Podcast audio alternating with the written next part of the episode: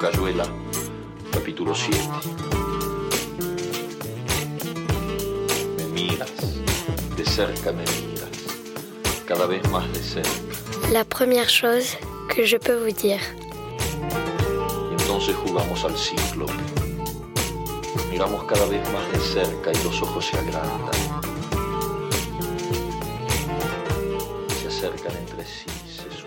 Nous sommes Catherine. Vincent.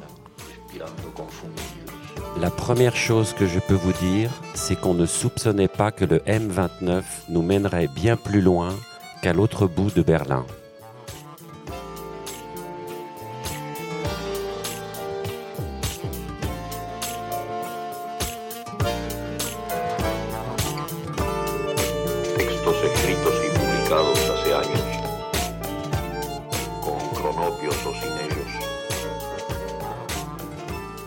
Bonjour, bienvenue à toutes et à tous ici à la librairie euh, Maupetit qui nous accueille euh, une fois de plus pour euh, ce brunch littéraire autour de la première chose que je peux vous dire. Bonjour Catherine, bonjour Vincent. bonjour. Bonjour. Euh, cette petite musique de générique vous parle probablement un peu de De l'Argentine. et un peu de l'Argentine. Merci d'être euh, avec nous pour euh, évoquer euh, votre résidence, une résidence un peu particulière puisque vous habitez Marseille euh, et que vous n'avez pas fait de résidence hébergée à la Marelle, mais vous avez quand même un travail de résidence effectué en deux temps, l'un ici euh, avec le lycée Saint-Exupéry pour une sorte d'immersion, on va dire, donc euh, c'est comme une résidence, et puis euh, une résidence sur les murs à Berlin dont vous allez nous parler. Je suis avec Roxana, Roxana Hachemi, qui, va dialoguer avec vous, avec moi, autour, de, cette revue, autour de ce, projet. Je voudrais simplement rappeler que cette rencontre euh, est enregistrée environ deux fois par mois pour Radio Grenouille, rediffusée, diffusée et rediffusée sur Radio Grenouille le troisième et quatrième dimanche euh, du mois. La première chose que je peux vous dire, c'est une revue papier et donc cette revue euh, radio qui est construite autour euh, d'un texte euh, inédit ou d'illustrations inédites quand ce sont des auteurs-illustrateurs euh, et d'un petit euh, questionnaire euh, ludique euh, qui nous sert euh, de fil rouge pour euh, mener cette euh, rencontre euh, radio. Roxana, avant, tu voudrais parler peut-être de Catherine Vincent. Oui, alors je voudrais vous présenter un peu pour ceux qui ne vous connaissent pas encore et vous me, vous me corrigerez si je dis des bêtises. Alors vous êtes, euh, vous êtes un duo de musiciens, vous faites de la musique depuis euh, à peu près 20 ans si j'ai bien fait mes maths. Et euh, votre duo est né à Damas en Syrie où vous avez vécu pendant 4 ans. Vous avez commencé à faire de la musique ensemble et euh, vous faites de la musique pour enfants et pour adultes. Vous faites des, disques, des albums concepts, mais vous vous intéressez aussi à d'autres formes, comme euh, celle du conte musical où vous faites des ciné-concerts. Il y a d'autres formes que vous, pouvez compléter tout à l'heure. Euh, je pense qu'on peut décrire votre musique comme de la chanson folk, un peu, mais vous mêlez différentes influences comme différentes langues aussi, je pense. Alors, est-ce que j'ai oublié des choses? Non, non, c'est vraiment complet. Et bien résumé. Euh, pour euh, compléter ce que j'ai dit tout à l'heure, là on va, on va euh, rentrer un petit peu dans votre univers, pas directement, mais euh, à, à travers ce, ce petit euh, jeu de, de questions que l'on pose euh, aux invités euh, et qui nous permet euh, euh, de contourner en, quelque sorte les choses en, parlant de, ce qui vous intéresse l'un et l'autre. Là, dans ce, dans ce cas-là, il y a toute une série de, questions sur les coups de cœur artistiques, sur les, textes ou les auteurs fétiches, sur des endroits préférés où lire ou écrire. Et on va commencer avec la première question, Roxana.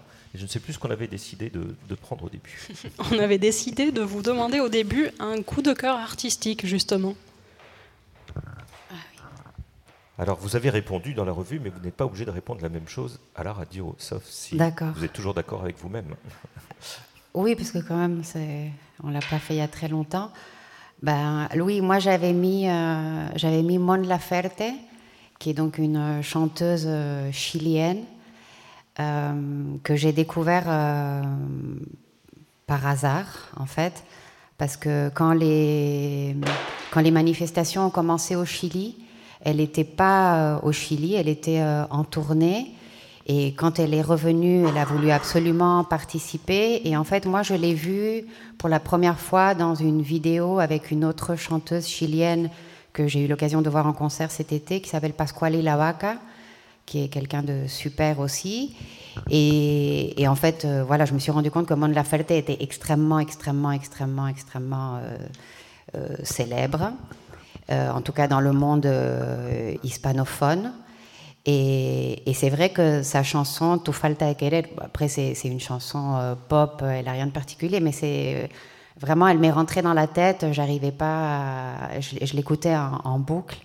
Et, en fait, cette année-là, elle a été primée euh, aux latines, je sais pas quoi.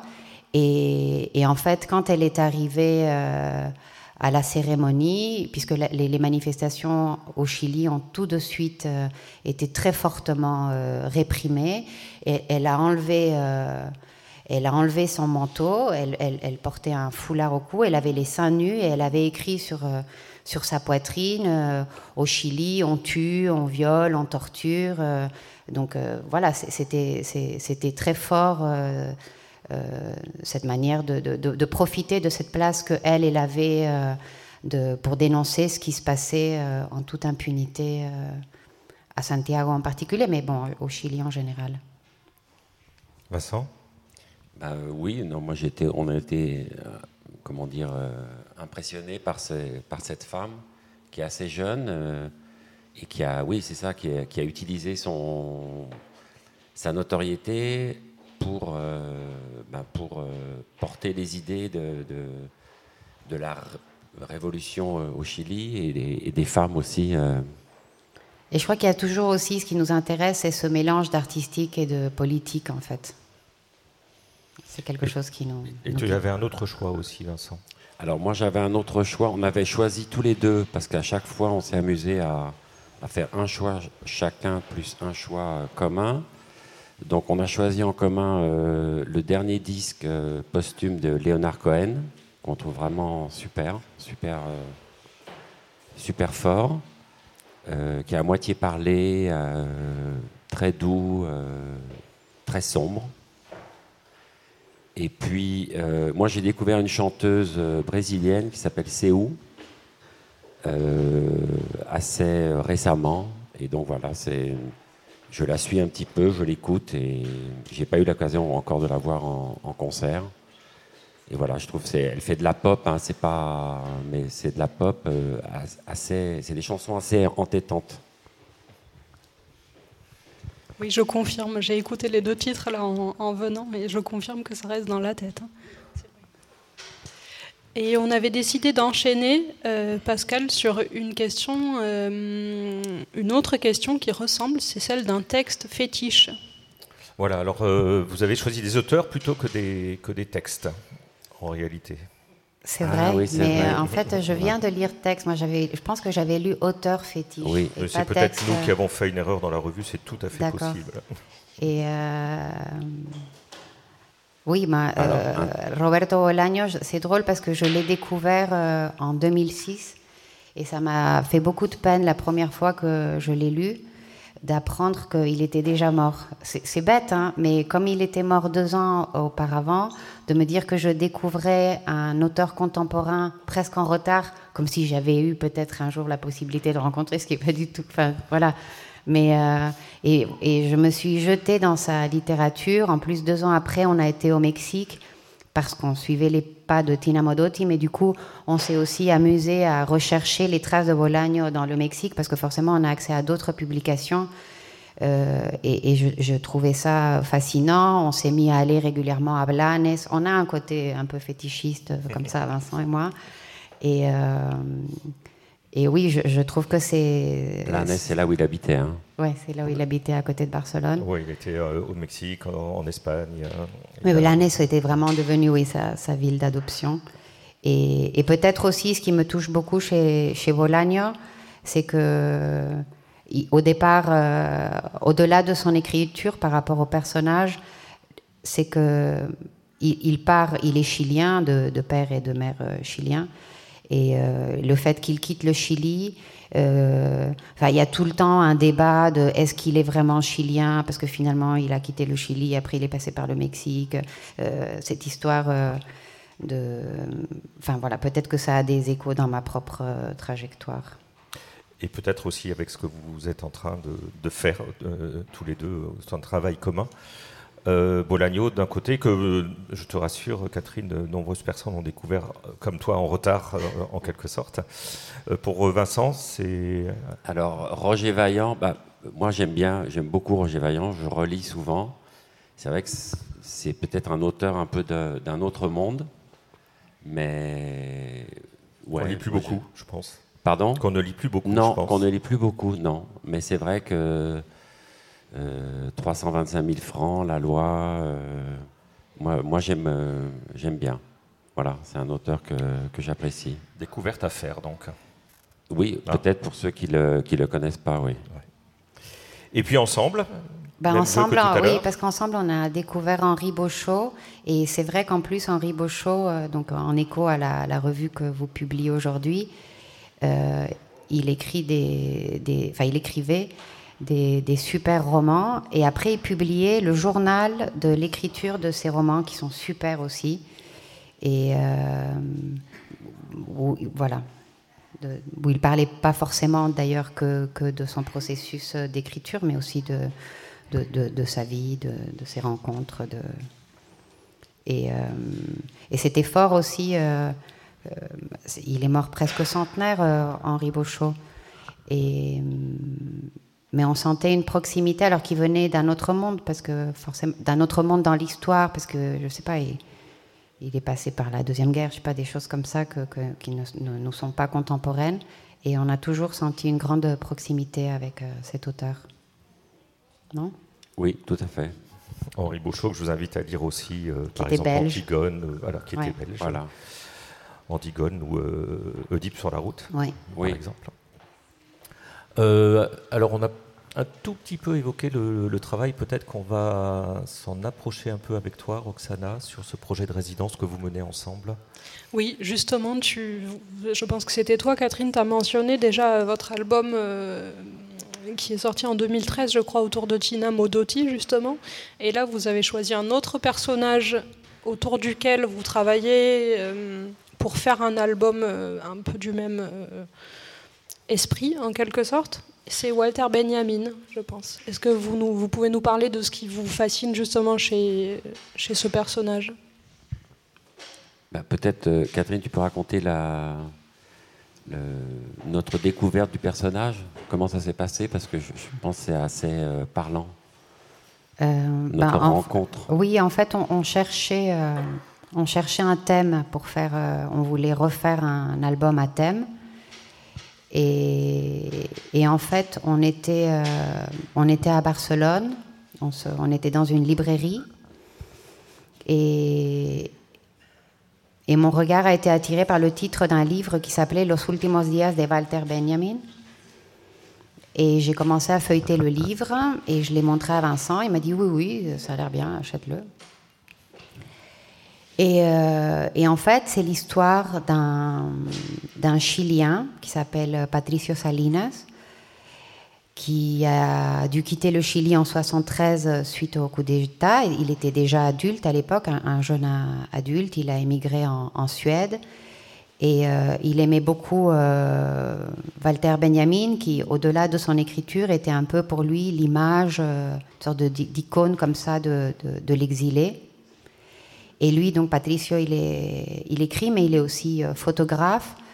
Et il a fait tout un travail où il a refait le chemin que Benjamin avait fait quand il, s'est finalement décidé à quitter l'Europe parce qu'il avait obtenu un visa pour les États-Unis, euh, mais qu'il n'avait pas obtenu de visa pour quitter euh, la France, et donc il, s'était résolu à, traverser la frontière clandestinement donc à faire ce chemin de, je ne sais plus comment s'appelle le côté français, c'est à côté de Bagnous, jusqu'à euh, Portbou, je ne sais pas le prononcer à la catalane, où finalement il s'est fait arrêter et il s'est suicidé, donc en, prenant de la morphine. Donc il a fait ce chemin à pied qu'il a photographié. Et on a beaucoup aimé le, le, livre, les photos. Et du coup, euh, comme on était à Barcelone et qu'on revenait en France, on a fait le détour, parce qu'en fait, il faut faire un détour, euh, puisque l'autoroute, elle passe loin, en fait, de Portbou, même si c'est à la frontière, pour aller voir euh, ce, chemin, ce, cimetière où, où, Benjamin était enterré. Et c'était l'automne, il faisait très beau. C'était une journée un peu comme aujourd'hui, avec beaucoup de vent, avec une très belle lumière. Et Portbou, c'est resté tout petit. Et le cimetière, il, est comme ça, il est perché sur la, mer. Avant d'arriver euh, euh, au cimetière, euh, déjà sur le, muret, il y a les écrits de Benjamin qui sont qui sont écrits à l'entrée du, avant l'entrée du cimetière. Il y a un très beau monument qui a été fait par un artiste, qui est une sorte d'hommage à Benjamin et à tous les exilés. Parce que quand même, ce qui est incroyable, c'est que pendant des années, pendant trois ans auparavant, c'est les Espagnols qui fuyaient euh, massivement l'Espagne. Et là, tout d'un coup, le, transit se faisait dans l'autre sens. Et on est rentré dans, dans, ce cimetière qui est donc perché comme ça sur, euh, sur la mer. Et, euh, et tout d'un coup, de toute seule, comme ça, de euh, sur le côté, il y a la tombe euh, de, Benjamin, euh, où il n'y est plus là, en fait, puisque à l'époque, quand il avait été enterré, on avait payé pour quelques années, mais après, il a fallu jeter son corps. Et on a trouvé ça très, très fort et, on a été très impressionnés par, ces images. Et en même temps, il, il est à côté de, de cette de cette petite tombe qui est symbolisée par une pierre.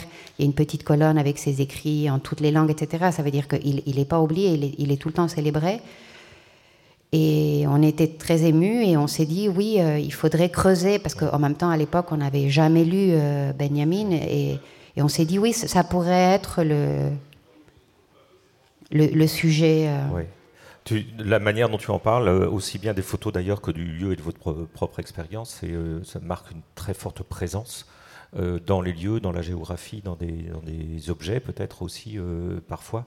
J'ai l'impression que ça fonctionne un petit peu comme ça aussi, votre désir d'aller plus loin, c'est à la fois la découverte des livres, mais peut-être aussi des lieux des, endroits euh, sans doute puisque là c'est vrai que traversé. oui oui sans doute parce que euh, oui oui tu as, tu as raison puisque c'est vrai que c'est le de voir le lieu en vrai qui nous a nous a nous a décidé et et puis, euh, en effet, quand, comme il était berlinois, c'est là qu'on a décidé qu'il fallait aussi qu'on passe par, par Berlin. C'est vrai qu'on avait eu aussi cette démarche avec Tina de passer par ces lieux, ces lieux où elle avait vécu, ces lieux où elle était née.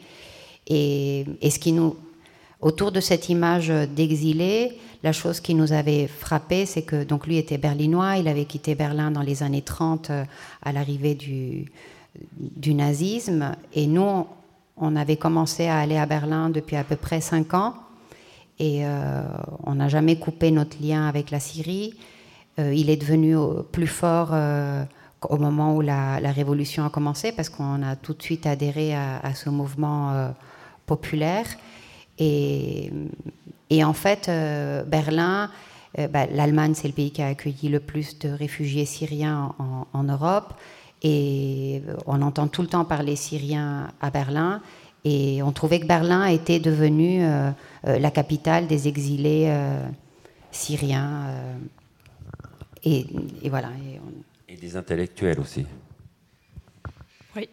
Et donc c'est à Berlin que vous avez imaginé un alter ego à Benjamin dont, duquel vous avez suivi les pas. Est-ce que vous pouvez nous, parler de cette démarche un peu? En fait, c'était même avant, puisque moi, je ne sais pas pourquoi, je, jouais, enfin, j'avais écrit le Walter euh, Benjamin euh, sur un carnet, et puis je ne sais pas pourquoi, j'ai essayé de faire un anagramme, et j'ai trouvé un anagramme parfait, Jamal, Jamal Ibn Trewan, ou Jamel, Jamel, Ibn Trewan. Et puis tout à coup, bah, euh, j'en ai parlé à Catherine, et c'était un nom syrien, donc on a demandé à des amis syriens, ça marche tout à fait. Ibn, ça veut dire fils de Trewan. Euh, donc euh, voilà, on s'est dit, bah, en fait, ça va être une sorte d'alter ego de, Benjamin, contemporain et syrien. C'est un intellectuel syrien qui, qui a dû fuir la dictature pour se réfugier à Berlin. Et qu'est-ce que vous avez fait à Berlin, puisque vous étiez un mois du coup pour écrire euh, vous avez commencé évidemment à rédiger le projet et à écrire ici, mais à Berlin, vous avez euh, approfondi ce, travail et vous avez aussi euh, expérimenté des, formes déjà qui pourraient être préfiguratoires de ce que vous allez faire plus tard? Bah, À Berlin, on a bah, redécouvert la ville, arpenté les rues et on a marché, flâné, comme le faisait Benjamin. Il aimait bien se perdre dans les rues. Donc l'idée de, la flânerie dans, la ville, de se perdre dans les villes, euh, euh, ça nous a euh, plu. Et puis après, on a, qu'est-ce qu'on a fait? On a rencontré des gens, on a rencontré beaucoup de Syriens. Pour nourrir notre personnage. Voilà. Donc on a beaucoup parlé, peu allemand, parce que bon déjà on parle pas allemand. Et puis on, avait essayé d'apprendre. On avait, hein. on avait quand même pris des cours de. C'est pour ça que je dis. Donc on savait dire quelques, quelques mots. Et on a beaucoup parlé arabe parce qu'on parlait un petit peu arabe et on a vu euh, des Syriens. Et puis on les a questionnés un peu sur leur, euh, leur euh, façon d'appréhender l'exil, la ville, la langue. voilà. Et le lien avec, euh, avec Walter Benjamin, est-ce qu'il s'est renforcé justement par euh, votre présence à, Berlin? Est-ce que ce personnage imaginaire euh, et, son rapport étant sur les, lieux originels, on va dire, de Walter Benjamin, est-ce que, est-ce, que ça a joué pour vous? C'est moi qui réponds. Oui, bah, oui, je pense que ça a joué parce que on a filmé aussi. Ce que j'ai oublié de dire, ce qu'on a, nous, on n'avait jamais fait. Oui, parce que le M29, est-ce que vous savez ce que c'est le M29 alors, voilà. Le M29, on a entendu au début de ce générique. Voilà, c'est un bus comme les bus anglais à deux étages, là, qui, qui parcourt euh, Berlin, et on l'a beaucoup pris. Il traverse la, la, ville, et nous, on habitait à, à Kreuzberg, et souvent on devait se rendre à Schöneberg, de l'autre côté, et on prenait ce bus, et c'est pas un, média qu'on a beaucoup utilisé euh, nous-mêmes, mais Vincent s'est mis à filmer et il aimait beaucoup euh, parce que donc quand on se mettait à l'étage de ce bus et qu'il filmait la nuit, puisque c'était en janvier, il faisait nuit tôt, etc. Et en fait, tout se reflétait et du coup, euh, on savait plus ce qui était dedans et ce qui était d'un côté et de l'autre, parce qu'on voyait les vitrines d'un côté et de l'autre des rues. Et puis, et puis il y avait aussi cette idée de filmer sans savoir ce qu'on filmait. Donc, de, comme de récolter des images, euh, euh, mais c'était devenu presque un tic. Euh, donc, on va, comment on y va Oui, non, on peut y aller en métro. Non, non, il faut prendre le M29 parce qu'il fallait filmer dans le, dans le M29. Et puis bon, après, en plus, on commençait à, à repérer les. Attention, là, on va passer devant le mur que tu as raté la dernière fois. Mais, mais on ne savait pas trop comment ça allait nous, ça un certain nous, mystère nous servir ces, ces, images. Et, et, en même temps, on aime bien cette idée de... Bah forcément, quand on flâner, c'est un peu ça. On ne sait pas ce qu'on va retrouver euh, et sur notre a, chemin. Ce qu'on avait déjà fait, c'est enregistrer des, des, sons. Pour Tina aussi, on avait fait des... Quand on avait été au Mexique, on avait pas mal fait, fait de sons, mais on n'avait pas fait de, encore d'images. Parce que ce qu'il faut dire, c'est qu'à la fin de la résidence euh, à Berlin, on était accueillis par un, par un théâtre là-bas.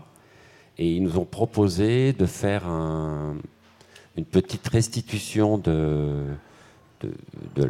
notre travail pendant la résidence.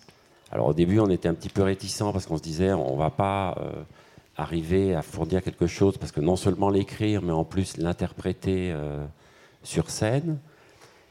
Et, puis finalement, en fait, ça a été, très bien d'avoir ça parce que ça nous a, ça nous a donné un but. On a été obligé, entre guillemets, d'écrire 30 minutes de, spectacle et on a essayé plein de choses.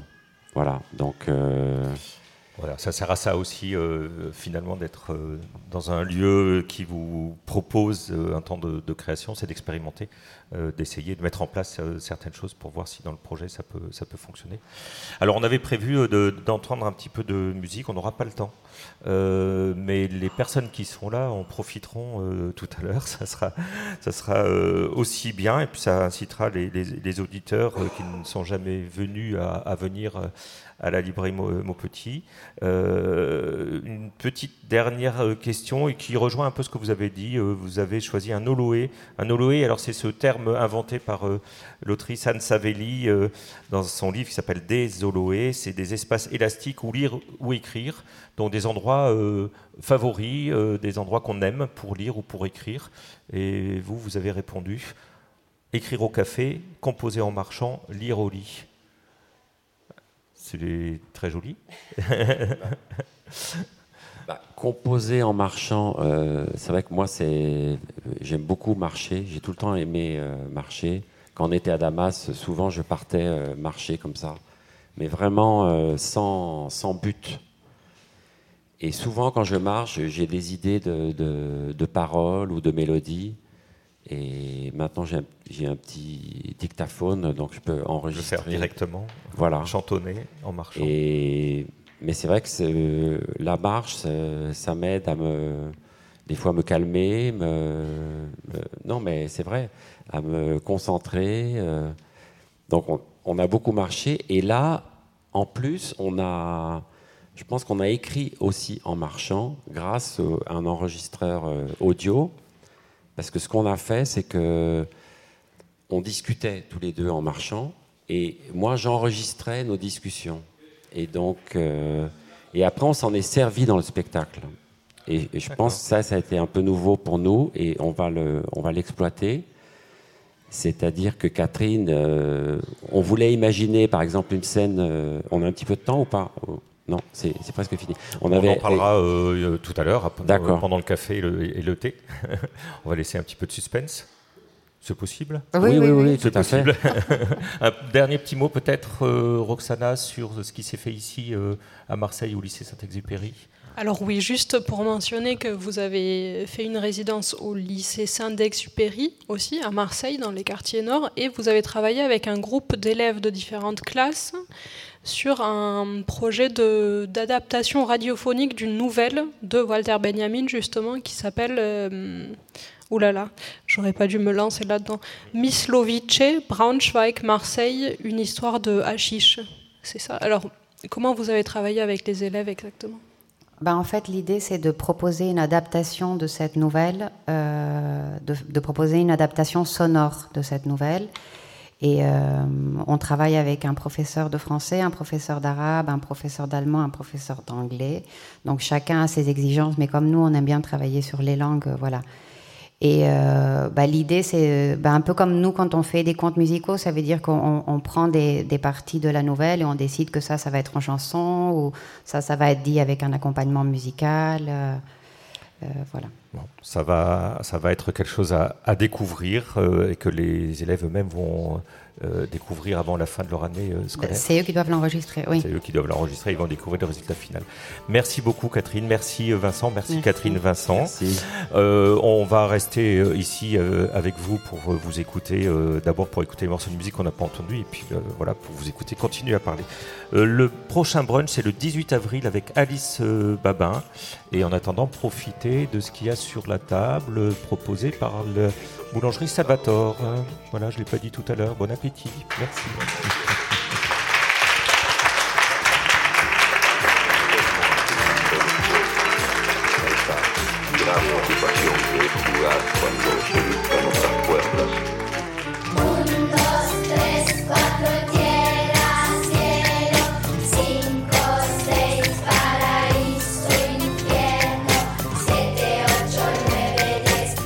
première chose que je peux vous dire est une revue, radio et papier, dont le titre est inspiré par la première phrase de La vie devant soi, le roman de Romain Gary et Milajar.